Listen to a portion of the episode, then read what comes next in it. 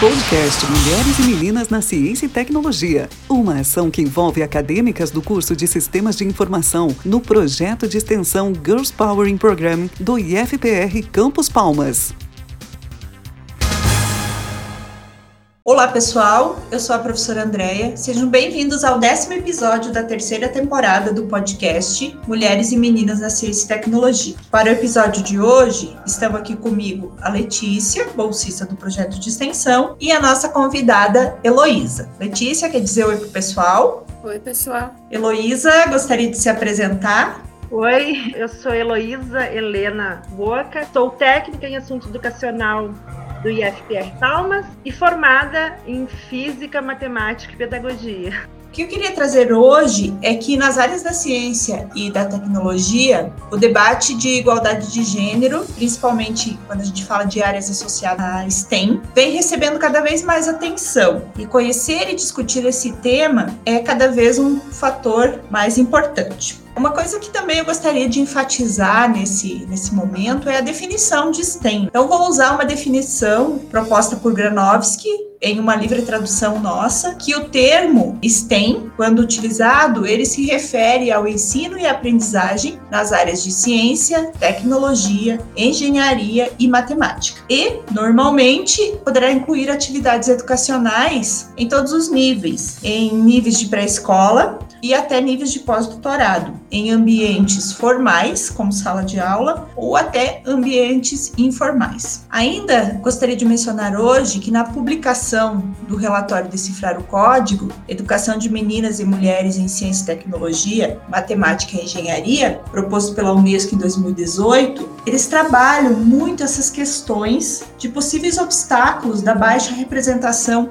feminina nas áreas de STEM. Um relato que tem esse documento que é bastante interessante é que fala que desde Marie Curie, em 1903, apenas 17 mulheres ganharam o Prêmio Nobel de Física, Química ou Medicina. Em comparação a 572 homens, isso é muito, muito estranho. Também fala nesse documento que atualmente apenas 28% dos pesquisadores no mundo são mulheres. É importante pensar um pouco em relação a essa diferença, essa desigualdade e que isso não ocorre por acaso. Em alguns casos, pode ocorrer discriminação, vários preconceitos, imposições e normas propostas pela sociedade, e isso pode afetar muito a educação e as disciplinas que essas meninas têm estudado. Uma coisa que é bem legal é que fácil de perceber que nos últimos anos iniciativas para o engajamento feminino nas áreas de STEM estão cada vez mais presentes. E diante desse cenário, é necessário que a gente continue estimulando mulheres e meninas a seguirem em profissões científicas, possibilitando que elas tenham contato com áreas de STEM. E isso é uma das coisas que a gente faz muito aqui no, no nosso projeto e que a gente tem batalhado para encontrar maneiras de trazer isso de diferentes formas para o nosso grupo. E uma das coisas que a gente tem trabalhado muito é trazendo as histórias de mulheres da nossa comunidade que em algum momento da sua vida trabalharam, que trabalham e que ainda vão trabalhar muito com as áreas de STEM. E nesse contexto, hoje a gente vai conhecer a história da Heloísa. Letícia, pode iniciar as perguntas. Heloísa, quando que surgiu seu interesse pelas áreas das exatas? Na infância ainda. Eu sou de uma família de três irmãos meu pai faz tudo, eletricista, encanador, pedreiro, minha mãe professora. Desde a da infância sempre gostei muito de desmontar brinquedos, ver o motor, como funcionava. Eu até tentei fazer piano uma época, mas eu durante as horas de ensaio eu abri o piano para ver como era por dentro, ao invés de ensaiar as escalas. Sempre fui curiosa para experimentar, para ver, para saber como as coisas funcionavam. Quando você descobriu e resolveu atuar nas áreas das exatas? Por quanto tempo você atuou nas áreas das exatas e como que foi essa atuação? Eu novinha, né, queria fazer vestibular na área de engenharia. Tive dificuldade desde a, na época de alfabetização das linguagens, então sempre fui bem nas áreas exatas sabia que era esse caminho. Quando eu quis fazer engenharia mecânica, meus irmãos, mais dois mais velhos, não, só tem homem. Isso era na década de 90, né? Só tem homem naquelas turmas, não. E eu, como estava em dúvida na mecânica e na química, física química, não passei lá na Federal em Porto Alegre e daí depois eu tive problemas familiares. Fui fazer licenciatura para depois ir para engenharia. Nesse caminho, eu fui trabalhar como auxiliar numa escola lá no Jardim de Infância e me encontrei professora. E o que me agarrou a essa profissão foi a possibilidade de abrir horizontes para outras pessoas, para mim poder passar essa minha paixão pela matemática, pela física, pela área de ciências. Eu atuei em torno de 20 anos em sala de aula no Rio Grande do Sul, no Paraná. Maior parte desse tempo em escolas públicas, escolas de periferia, com comunidades carentes. A gente pegava muito aluno com dificuldade de aprendizagem, contextos eh, familiares complicados. Então, assim, eu atuei uns 20 anos em sala de aula, procurando sempre trabalhar de forma dinâmica, não trabalhando no, no tradicional, assim, sempre inventando projetos de pesquisa, sempre construindo material para laboratório. Então, até porque a escola pública às vezes tem pouco recurso, né? Então a gente improvisa e dessa maneira também a gente incentiva os alunos mais ao gosto. Então sempre foi, foi uma paixão, assim, poder passar e dizer assim: eu não me formei em engenharia, mas eu tenho muitas alunas que se formaram em engenharia. E você formou em que, no final das contas? Qual foi o curso que você fez? Eu sei que você fez vários cursos. Fala pra gente aí. Tenho licenciatura em matemática, física, daí a sair a matemática com habilitação para trabalhar desenho geométrico na época. No ensino médio, tenho, sou técnica de fruticultura, especializações em metodologia de ensino. A questão de dificuldade de aprendizagem sempre foi um enfoque que eu gostei muito, porque eu não, acho que todo mundo é capaz. Não gosto de limitações, eu não gosto de dizer assim, não, você não pode. Acho que tudo que me disseram assim na vida, não, você não pode, eu fiz. E tá certo. eu fiz pedagogia depois para complementar os estudos e alinhar tudo. Fui fazer um tá curso certo. do sistema positivo um dia, assim, o professor, vocês conhecem alguém formado em física e pedagogia? Não existe isso. E eu levantei, ó, oh, eu vou tô aqui. que legal. Existe sim. Letícia, pode continuar? Heloísa, qual a área das ciências exatas você tem mais interesse e a qual você tem menos interesse? Eu sou apaixonada pelo campo da física, física moderna, física quântica. O que eu vejo de ruim é que o, ensino da área das exatas, desde lá do, do, do, início, né, lá da educação infantil, ele começa de uma forma que vai limitando a visão do aluno e a gente chega lá no ensino médio e se baseia em cálculo. O que eu não gosto é esse trabalho que dão para ciências, né, para física, para química. Então, essa limitação que eu não gosto. Comente sobre seus interesses atuais, em quais áreas, em quais assuntos relacionados às ciências exatas você tem acompanhado, trabalhado atualmente.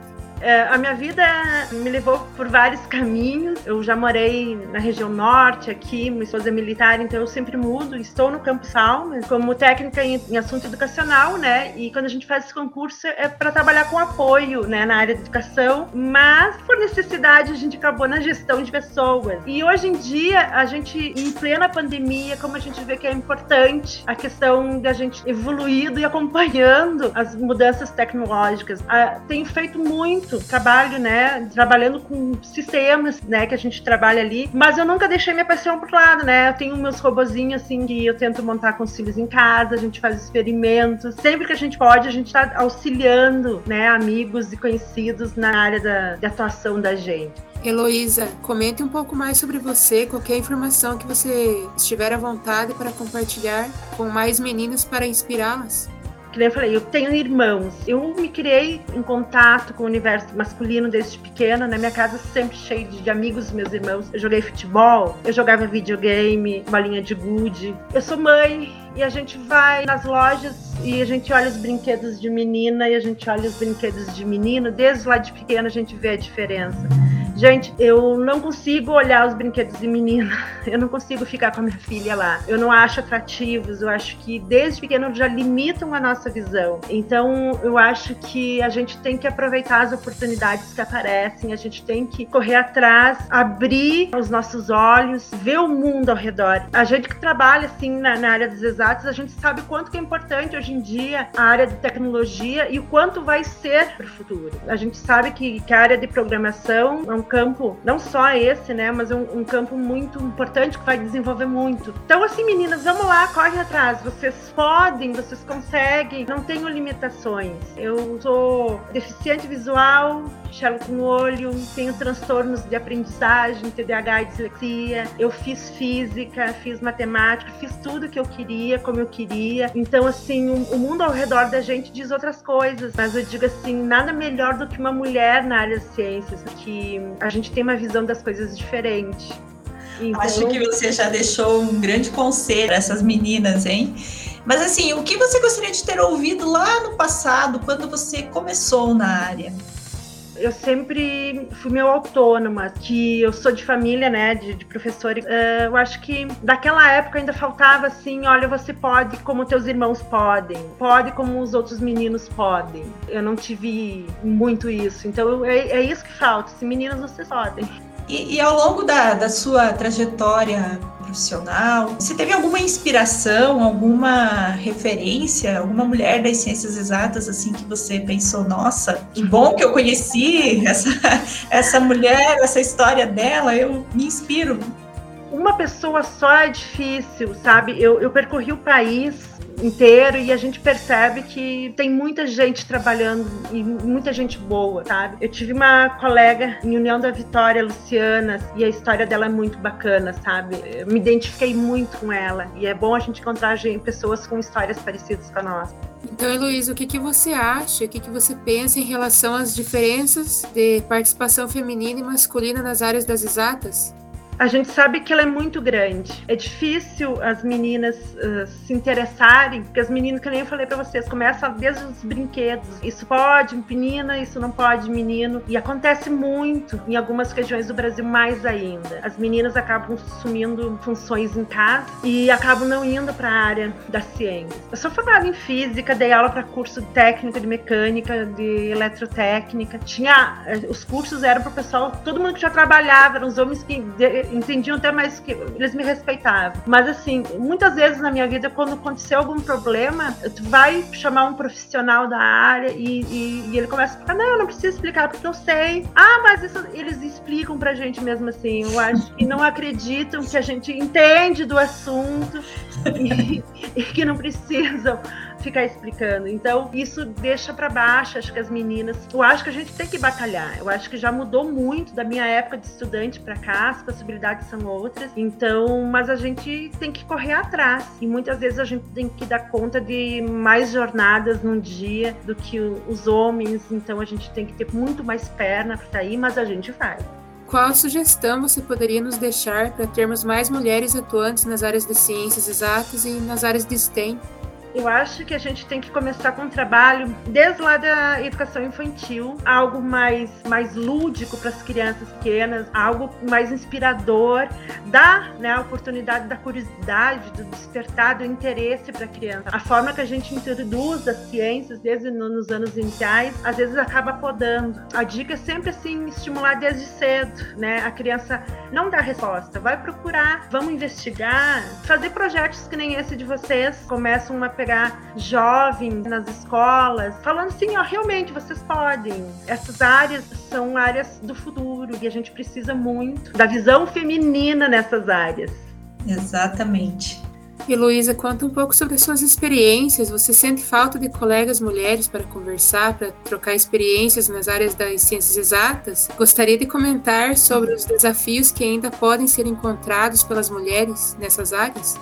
Uh, eu tive sorte que no início, meu, a minha primeira experiência como professora de física foi substituindo um professor meu. Tinha uma facilidade depois com ele, o pessoal me conhecia. Mas a gente vê, assim, às vezes a gente vai fazer cursos, a gente vai andando por aí em, em outros lugares, as pessoas às vezes não te conhecem, eles realmente te olham e assim, uh, você tem que mostrar teu valor, assim, para as pessoas te admirarem. Eu tive num colégio, eu comecei um ano letivo com a turma, larguei, e depois no outro ano voltei e trabalhei o ano inteiro com essa, com essa turma. E era uma turma muito difícil, eles estavam no segundo ano médio, mas acabei o ano com uma exposição de trabalhos fantásticos, que uma turma no primeiro ano que nem sequer abria o caderno, não estavam nem aí, e no final do segundo ano a gente conseguiu fazer com que eles tivessem interesse e, e nunca esperava que eles tivessem realizado tudo aquilo. E o diretor disse para mim, olha, você realmente mostrou teu valor. Ele assim, a gente sempre fica meio assim com professora trabalhando com física, mas você mostrou o valor. Então, são experiências que nem essas que, que marcam a gente e, e dá para ver que tem diferença sim na visão das pessoas. Bom, Heloísa, é uma alegria conversar contigo. Você tem uma história muito bonita, tem uma riqueza de, de elementos que você traz, tanto profissionais quanto pessoais. Mas infelizmente a gente tem um tempo curto e a gente já está se encaminhando para o final. Gostaria de deixar alguma mensagem final Meninas, vão em frente, acreditem, vocês podem. A gente é dona do nosso destino, então não tem limites. Vão uhum. adiante. E esse foi o nosso décimo episódio da terceira temporada. Se você gostou de ouvir a história da Heloísa, fique atenta para os próximos episódios e também ao nosso Instagram, no arroba projeto.mulheres.ciência. Até mais, pessoal! Podcast Mulheres e Meninas na Ciência e Tecnologia. Mais uma ação do projeto de extensão Girls Power in Program.